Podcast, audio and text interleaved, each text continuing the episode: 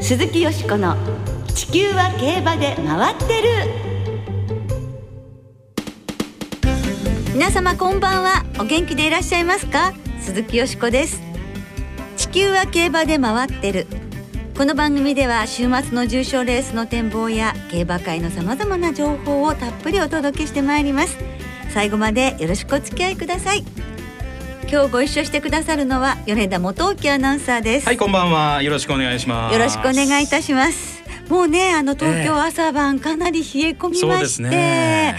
もう本当なんかぬる感の季節っていう感じもするんですけれども、ね。はい。紅葉もねこうだんだん見頃になってきてますよね、はい。そうですね。あの気温で言うと若干冷え込みはしましたけれども、はい。週末にかけてまたちょっと暖かくなる予報もあるんでね、はい私は去年の今頃は京都の紅葉を楽しんでいたんですけども。そうねか、なんかそういうところ情緒あることにどうしてもこう一歩踏み出せないえ？ステイホームしてるっていう感まあじご時世がご時世だけにね。はい。ね。ただよしこ線のキャラクターからすると、はい。そういうことされてるイメージがあるんですけど。ねちょっとね行ってみたいですね。そうですか。はい。まあ競馬はね。年末の有馬記念まで大変ですよ。毎週 G1 が続くんですから。そうなんで。すジャンプの G1 中山大障害も含めるとなんとまだ9つの G1 レースが今年2020年には残されています。まあどのレースも楽しみなんですが、よしこさんがはい。特に注目されているのははい。どれでしょうか、木曜日に発表になりましたよ。アーモンドアイジャパンカップはい。出走それで引退ということですね。まあこれからね本当子孫を残していくっていうはい。大きなお仕事がありますので、ええ。あのジャパンカップで無事に引退っていうのはね良かったかなと思うんですが、はい。このジャパンカップどうですか？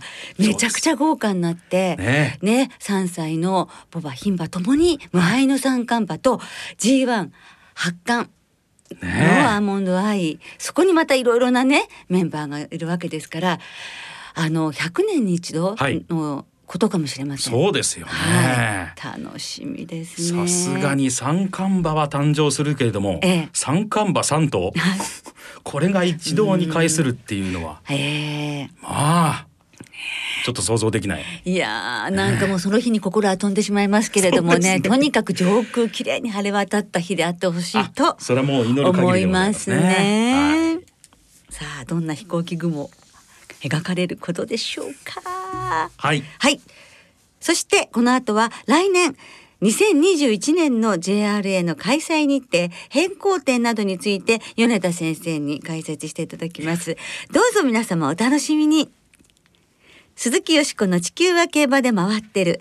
この番組は JRA 日本中央競馬会の提供でお送りします。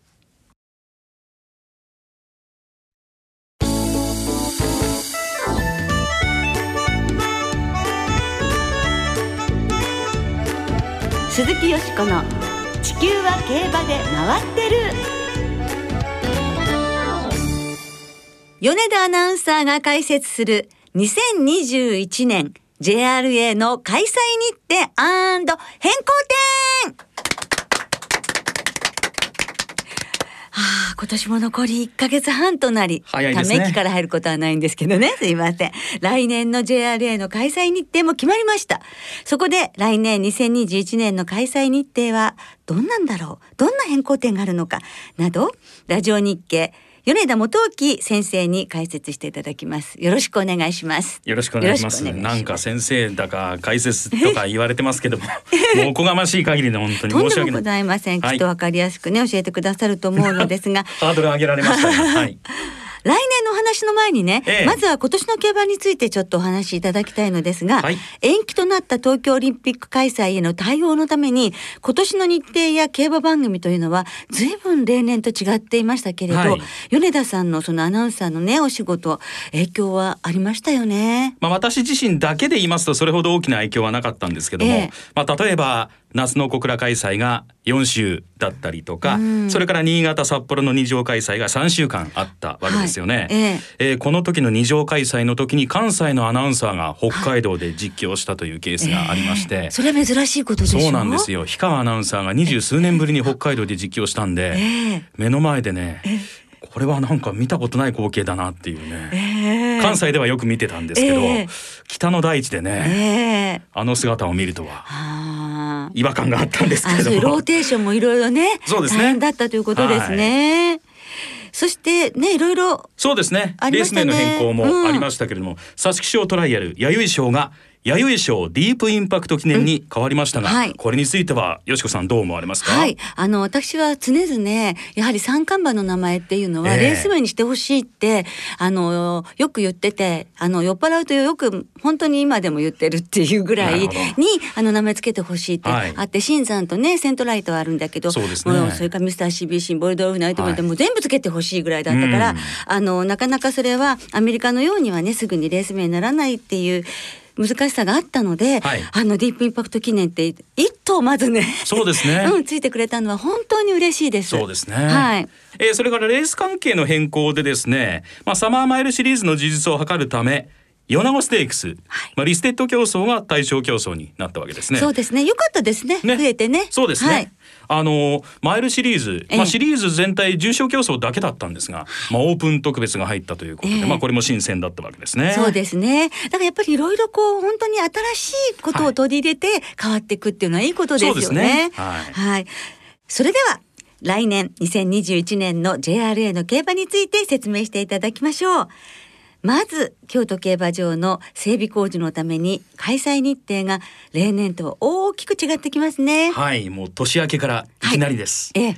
来年2021年の JR の競馬は1月5日に開幕しますが京都金杯は史上初めて中京競馬場で開催されます。なんか新鮮な感じ、ね変な感じ。うん、どう？正月を中京で迎える。はい。ね。でもほら金の社長ことかあるわけだから、はい。ね名古屋おめでたい。めでたい感じがするから 金杯はいいんじゃないんですか？なるほどうまくまとまりました。いやいやそうはないと思いますけど。さあそしてですね、え例年京都で行われている G15 競争春の天皇賞秋華賞菊花賞エリザベス女王杯マイルチャンピオンシップはすべて阪神競馬場で行われます、はい。ちなみにですね、ええ。この京都で行われている5競争これがすべて年間通して阪神が行われるというのはええグレード制導入の1984年以降で初めてなんですよ。実はあの94年に春の天皇賞は阪神で行われたんですけど、ええその秋はもう改修が終わっていて、ええ成田ブライアンの菊花賞はき京都で行われましたよね。ええですから年間通して5つ阪神で行われるというのは来年が初めてのケースになります。うわあですからねいろんなことがやっぱり大変ですよねそうですよね。ええ実況にもやっぱりこう影響もちろんあるのまあ若干阪神はあの向こう上面がはい。3コーナーあたりは遠くなるのでええ。見づらくなる部分はあると思うんで対策を変える部分もあるんじゃないでしょうか。はい。はい。春の天皇賞もね阪神芝そうですね。3200メはいートル、、ちなみに申し上げた通り94年に阪神での春の天皇賞行われたんで、はい。今の阪神のコースでは行われていないんですあなるほど。ですから、ええ。事前に同じ距離のレースが行われる見込みだそうです。はいはい。はい。えそしてですね菊花賞なんですけれども、ええ。菊花賞ははい。1979年以来のええ。阪神開催ということになるので、はい。阪神芝3000メートルは現在出走可能頭数16頭のため18頭への拡大が検討されているそうです。ああそうなんですね。ね。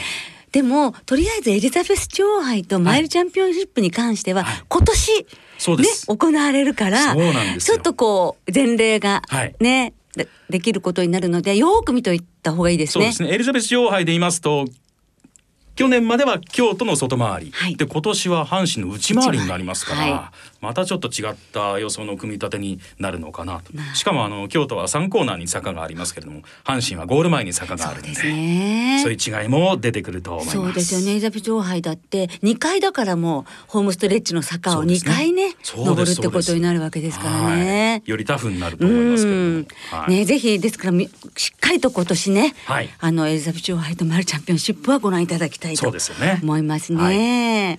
そして1年延期となりました東京オリンピック開催への対応と、はい競走馬の暑さ対策の観点から来年の夏の開催も例年とは大きく違った形になりますね。そうですね。まあ今年に似たような開催にはなるわけなんですけれども、7月24日からの3週間は新潟と函館2つの競馬場での開催となります。ですから、来年もええ関西のアナウンサーが北海道で実況することになるんでしょうか、うん。まだ決まっておりません。そうですね。ね。えちなみにまあこの二条開催もともとそうなった要因というのはですね五輪の馬術競技への馬運車の提供それから獣医師の派遣があるため二条開催になったわけです、はい。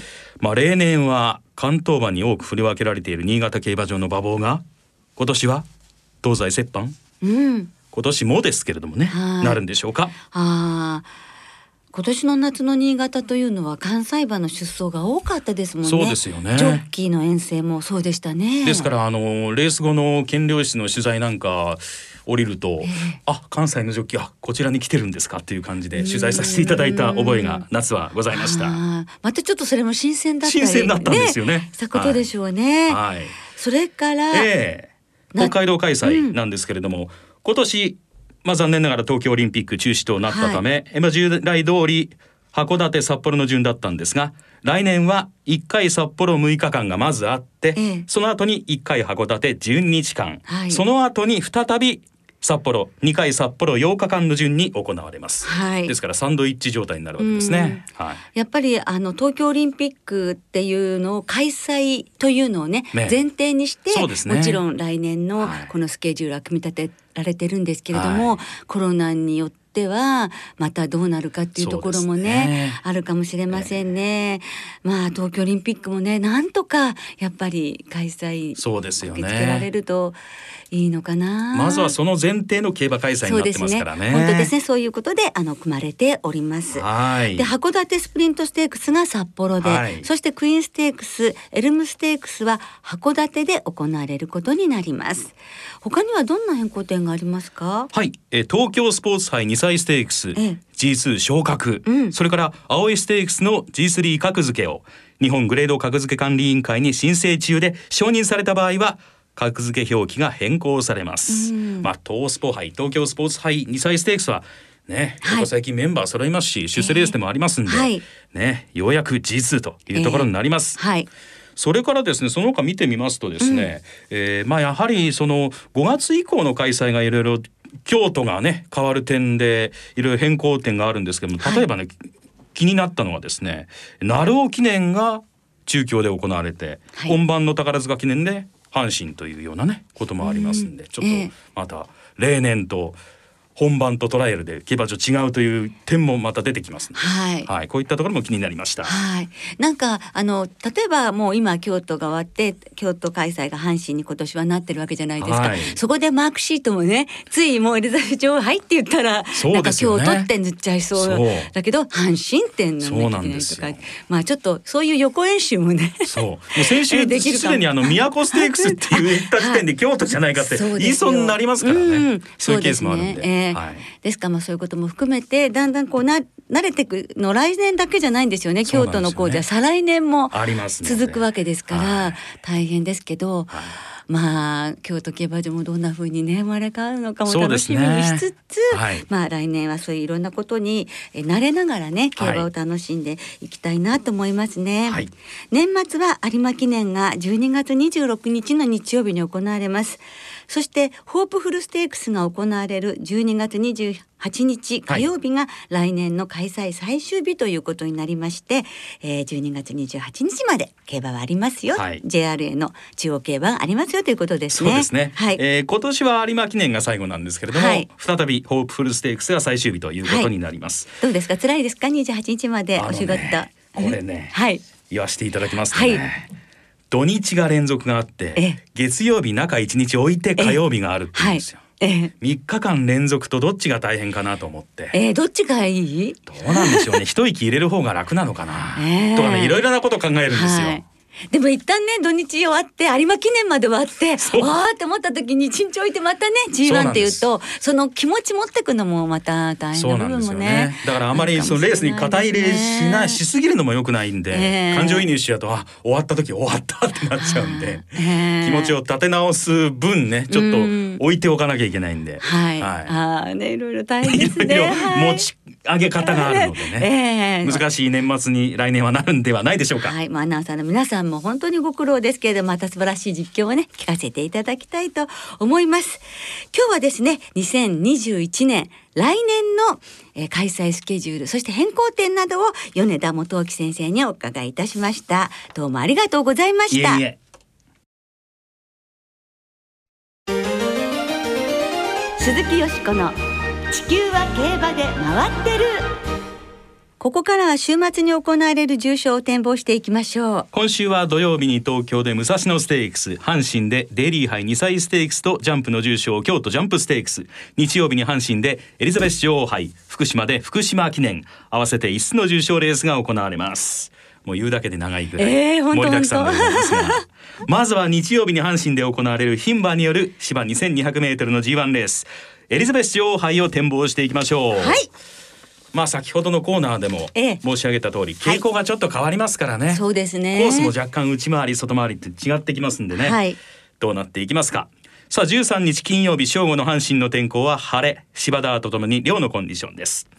そして15日当日の日曜日の阪神は晴れ時々曇りの予報まあこの週末はもうね、全国的にいいお天気ということになります。はい。そして始まったばっかりですからね。その阪神競馬場の馬場もいいですもんね。いい馬場でよかったですね。行われそうです。ねお天気でよかったです。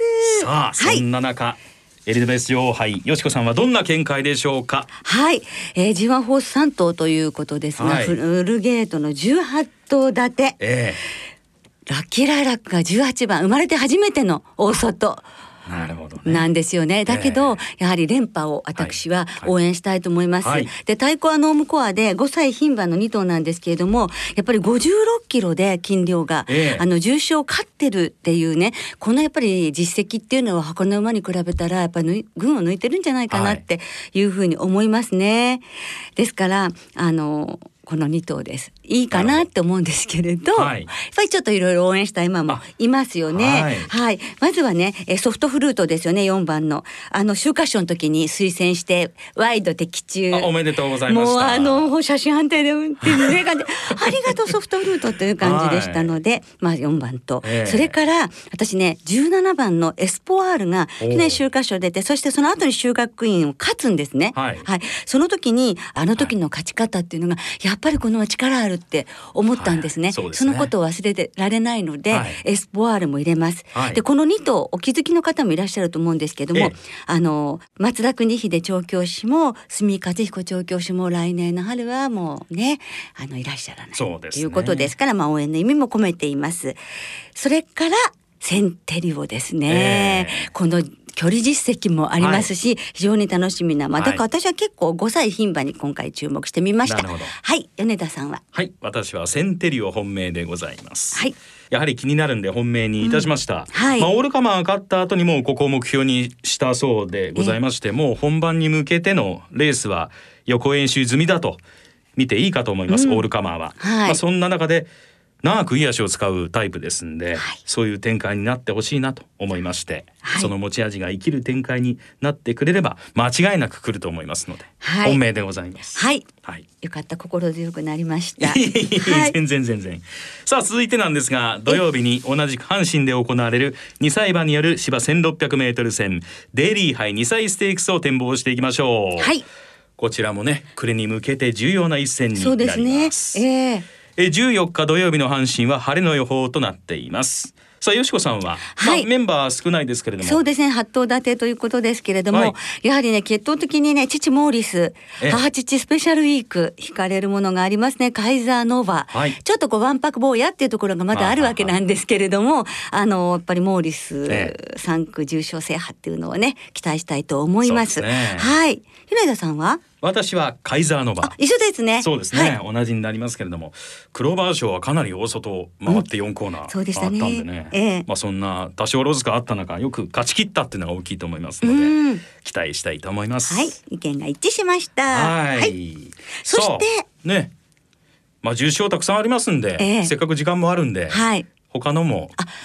ね。そうですね。じゃあなんじゃあ私からじゃあ私はその後の三つの重賞の中から、はい。京都ジャンプステークスにして、はい。やっぱりお重長さんはい。どんなレース見せてくれるか本当に期待したいと思います。頭数が少なくなっておりそうなってますけれども。しまいましたけれどもね。まあ、パフォーマンスも含めてうん。期待したいですよね。はい、その石上ジョッキーとのね、はい。こうすごいこうあるじゃないですか。信頼関係がそこも見たいなと思います。そうですね。米田さんは、私は武蔵野ステークス、はい。タイムフライヤーえもダートで勢いついてますから、はい。ようやく素質が開花するんじゃないかと思いまして、はい。東京のダート 1600m でどうなんでしょうね？中距離ぐらいが合ってるのかな？でも東京のねマイルだったらはい、多少スタミナいりますからちょうど合うんじゃないかと思いまして、はい。タイムフライヤー、はい。えーダートでより開花してもらいたいと思いまして本命でございます。本命ですね。メンバー的にもとても面白いですもんね。そうなんね。はい、あ迷っちゃうくらいですもんね。はい。さあそれではリスナーの皆さんからいただいた予想もご紹介しましょう。まずはワールドエースさんです。はい。エリ。ザベス女王杯は3歳馬を絡めて予想します。3歳馬ですね、ええ。はい。三歳馬が一番あの過去10年ではね、ええ。成績いいんですよね。そうなんですよね。はいね。はい。はい。続いてオーサムエアプレーンさん。エリザベス女王杯はずっと応援しているウラヌスチャームから勝負しまうすーん。ウラヌスチャームと言いますとはい。斉藤誠厩舎はい。斉藤新騎手ということで、親子のタグになりますね、はい、初めてお父さんのまで G1 ということ G1 でねでことで。やはり父親に G1 をプレゼントしたいですって、けなげにおっしゃってましたね。硬くならないように頑張ってほしいです、うん。はい。続いて浜野旗坊さん。エリザベス女王杯はチューリップ賞から応援しているラッキーライラック阪神は G12 勝していますし 2200m は去年のエリザベス女王杯で優勝。そして今回は安城がルメールさん。連軸は硬いと思います。続いて中堅さん。エリザベス女王杯はラッキーライラックが本命ですがウィンマイティの巻き返しにも期待しています。秋は2回とも成績が振るいませんがそろそろ走り頃かなと思っています。はい、さあ続いて一撃さんですジャパンカップについていただいているんですがジャパンカップのアーモンドアイ参戦が決まり最初で最後の今年のボバ牝馬無敗の三冠馬との対決が実現するのは競馬ファンとして最高の気持ちです。ぜひいいレースを展開してほしいものです。本当ですね。これはもう皆さん思うんじゃないですか、ね。はい。ね。えこれは意見一致すると思います。全員が、ね。えはい。え予想なんですが京都ジャンプステークスはお重長さん。デイリー杯2歳ステークスはホウオウアマゾン。武蔵野ステークスはサンライズノバ。福島記念はヴァンケドミンゴ。エリザベス女王杯はラッキーライラックで土日の重賞 WIN five 的中でしょう。かっこ笑い。でもこういうのもあってもいいのにね、こういう馬券が。重賞 WIN five、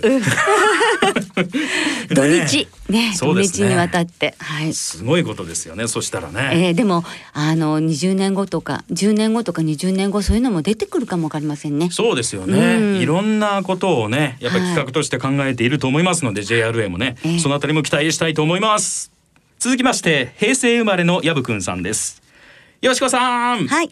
先週は吉富先生、両方とも三着でしたでしたね。すごかったですよね、はい惜しかったので今週も福島記念は電光暗示、はい休み明けですが福島という得意の舞台で先生を輝かせてくれるはずですはい、私も買います。あ、買いますか。はい。はい。続いてペルーサくんさん。エリザベス女王杯やアーモンドアイのジャパンカップ参戦で盛り上がっていますが明日阪神競馬場で行われる京都ジャンプステークスに障害界の絶対王者お重長さんが登場します。他の陣営もお手上げ状態なのかわずか6頭立てのレースになりましたしここも圧勝を期待します。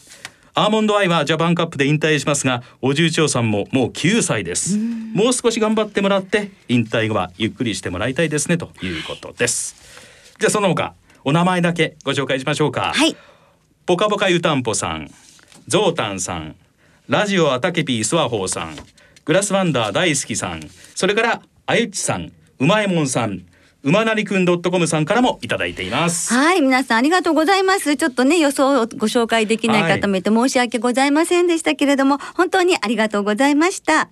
来週は G1 マイルチャンピオンシップ東京スポーツ杯2歳ステークスの展望を中心にお届けいたします。お聞きの皆さんの予想、ぜひ教えてくださいね。お待ちしています。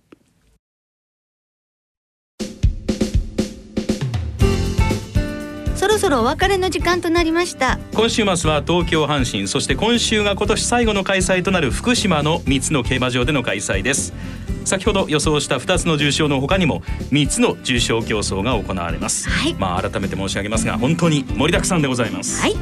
そして今週も2歳戦は単勝がお得です JRA の2歳戦全競馬場全レースの単勝を対象に通常の払い戻し金に売上の5%相当額が上乗せされて払い戻しされます。そして今週も事前の抽選で指定席券を購入された方に限定する形でお客様をお迎えして JRA の競馬は開催されます。また一部を除く全国のパークウィンズウィンズ J プレイスでは発売内容営業時間などを制限した上で馬券の発売払い戻しを行っています詳しくは JRA のウェブサイトなどでご確認ください。そういえば、はい。あのずっとねあの返還できなかった馬券の払い戻しが明日までですからね。お忘れなく皆様さん明日までですか？らお気をつけくださいね、それでは見どころたっぷりの週末の競馬存分にお楽しみください。お相手は鈴木よしこと。読んでた元木でした。また来週元気にお耳にかかりましょう。鈴木よしこの地球は競馬で回ってるこの番組は JRA 日本中央競馬会の提供でお送りしました。